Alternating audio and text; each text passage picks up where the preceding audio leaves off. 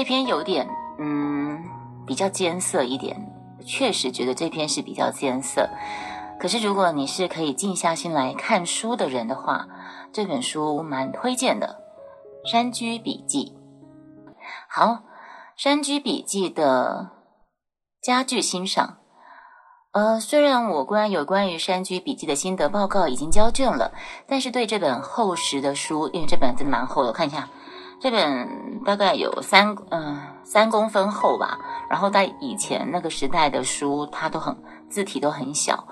对这本厚实的书来而言呢，有许多言之未带的地方，有许尤其是许多家具，更是让人赞不绝口，拍手叫好。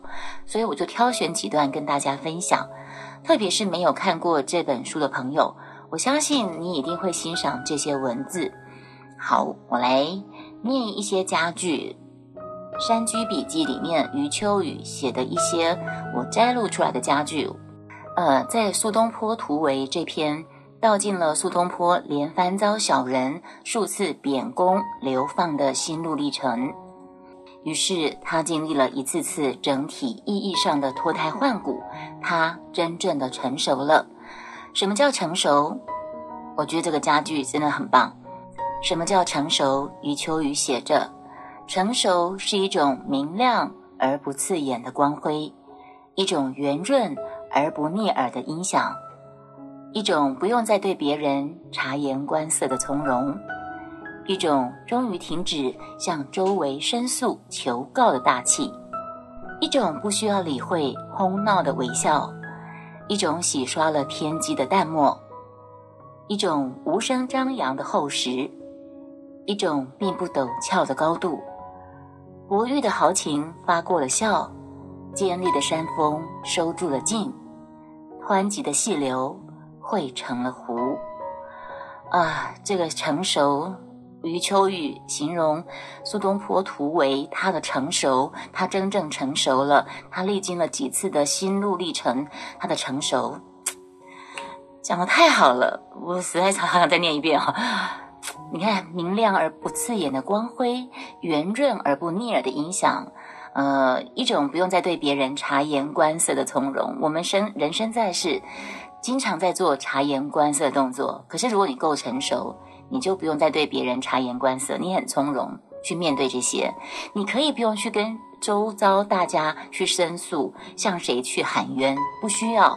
然后你也是一种不理会哄闹的微笑，在围闹在哄闹的场合当中，你可以微笑相和以对，然后一种。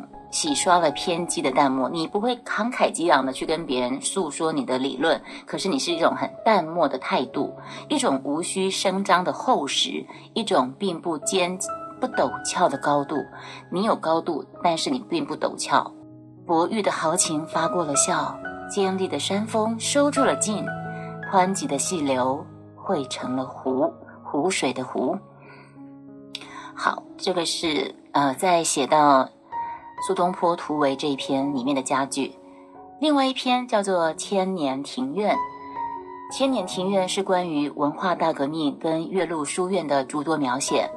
作者写道：“教学说到底是人类的精神跟生命在一种文明层面上的代代递交，而教育是一种世代性的积累。”改变民族素质是一种历史久远的魔力，呃，不知道怎么回事，我们中国，我们这个文明古国有一种近乎天然的文明消解机制，三下两下，朗朗书声就沉寂了，代之以官场喧嚣、市井嘈杂、小人哄闹。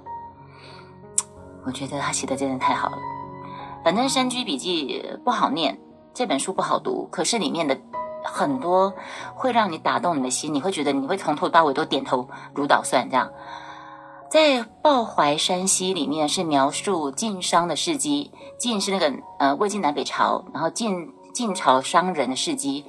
你们有没有看过之前那个乔家大院跟大红灯笼高高挂那个陆剧跟电影？看过这样的看过乔家大院跟大红灯笼高挂的人，应该都对乔家大宅印象深刻吧？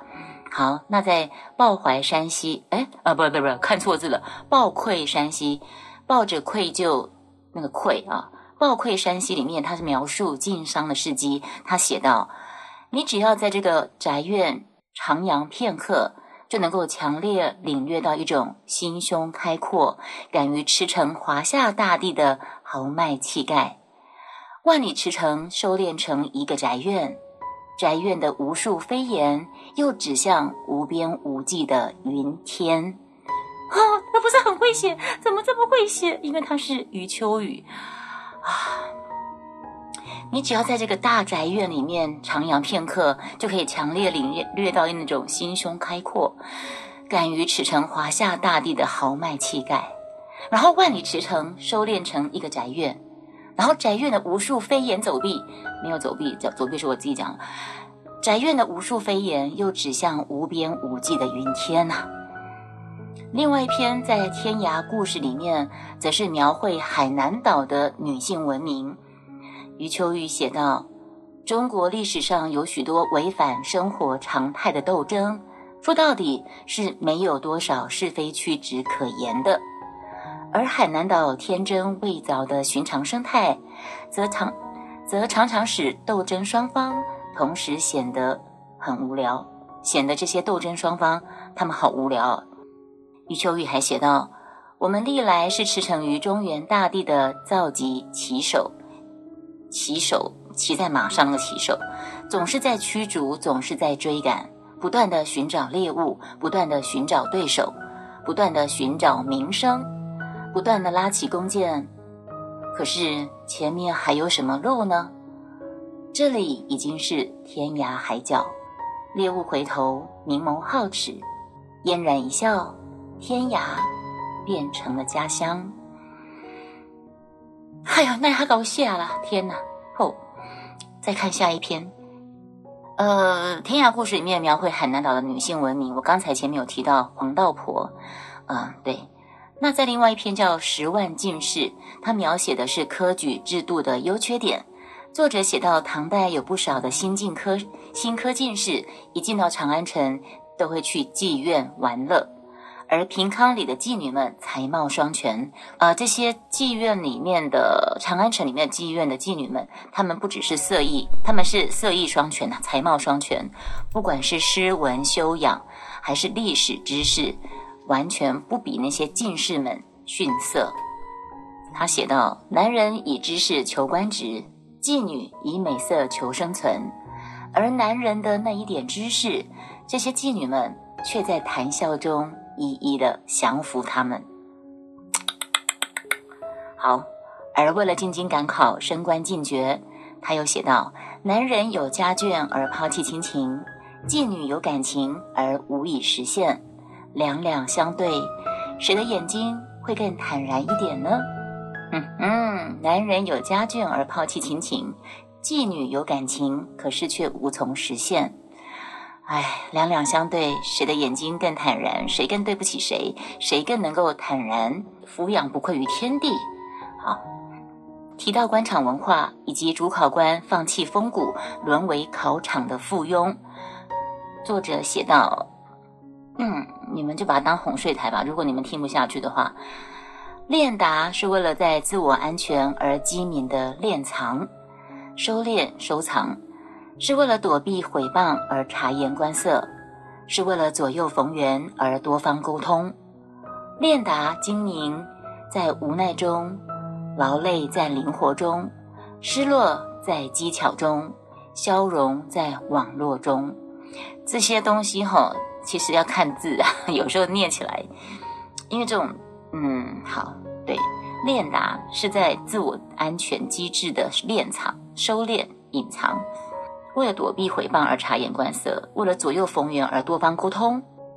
在遥远的绝响这篇，它是描写魏晋南北朝的嵇康、阮籍等风流人物，大家都说嵇康怪异。好，作者说了，但是在嵇康的眼里，明明生就一个大活人，却像狮子一样活着，那才叫做真正的怪异。做了狮子还洋洋自得，冷眼来看别人，那就是怪异中的怪异。我看到这句，我笑了好久，不自觉想到以前看那个《阿 Q 正传》里面的阿 Q 的嘴脸来。嗯，然后说到阮籍对礼教的轻慢方面。关于孝的名目方式，叠床架屋，巴拉巴拉巴拉。最惊人的是，呃，阮籍的父母在去世时候的繁文礼仪，一方真诚的扩充为十方伪善，让活着的跟死了的都长久受罪，在最不该虚假的地方大规模的虚假着。阮籍对礼教的轻慢方面，因为阮籍认为，对于孝的名目方式实在是太叠床架屋太多，呃，嗯。那最惊人的是父母去世时的繁文礼仪，一方真诚扩充，只有一分真诚，可是却扩充为十方的伪善。然后那些丧礼、那些繁文缛节，不就是为了让活着人很有面子嘛？然后呢，在那边念经啊，干什么一大堆的事情，然后让活着跟死的人都长久受罪。之前不是有一部电影叫做《复后七日》，你就可以看到。导演用诙谐的一点点小黑色喜剧的手法去描述，呃，台湾华人在办葬礼的时候的一些道教还是什么佛教的一些仪式，嗯，对，所以让活着跟死了的都长久受罪，在最不该虚假地方大规模的虚假着。好，嗯，这本书家具实在太多，就挑出这些跟大家分享。以上就是今天。的读书报告《山居笔记》，作者余秋雨，出版社是尔雅丛书。这是十年前呀，莫愁君雅轩在布洛格参加天涯读书会时候，其中读的一本书。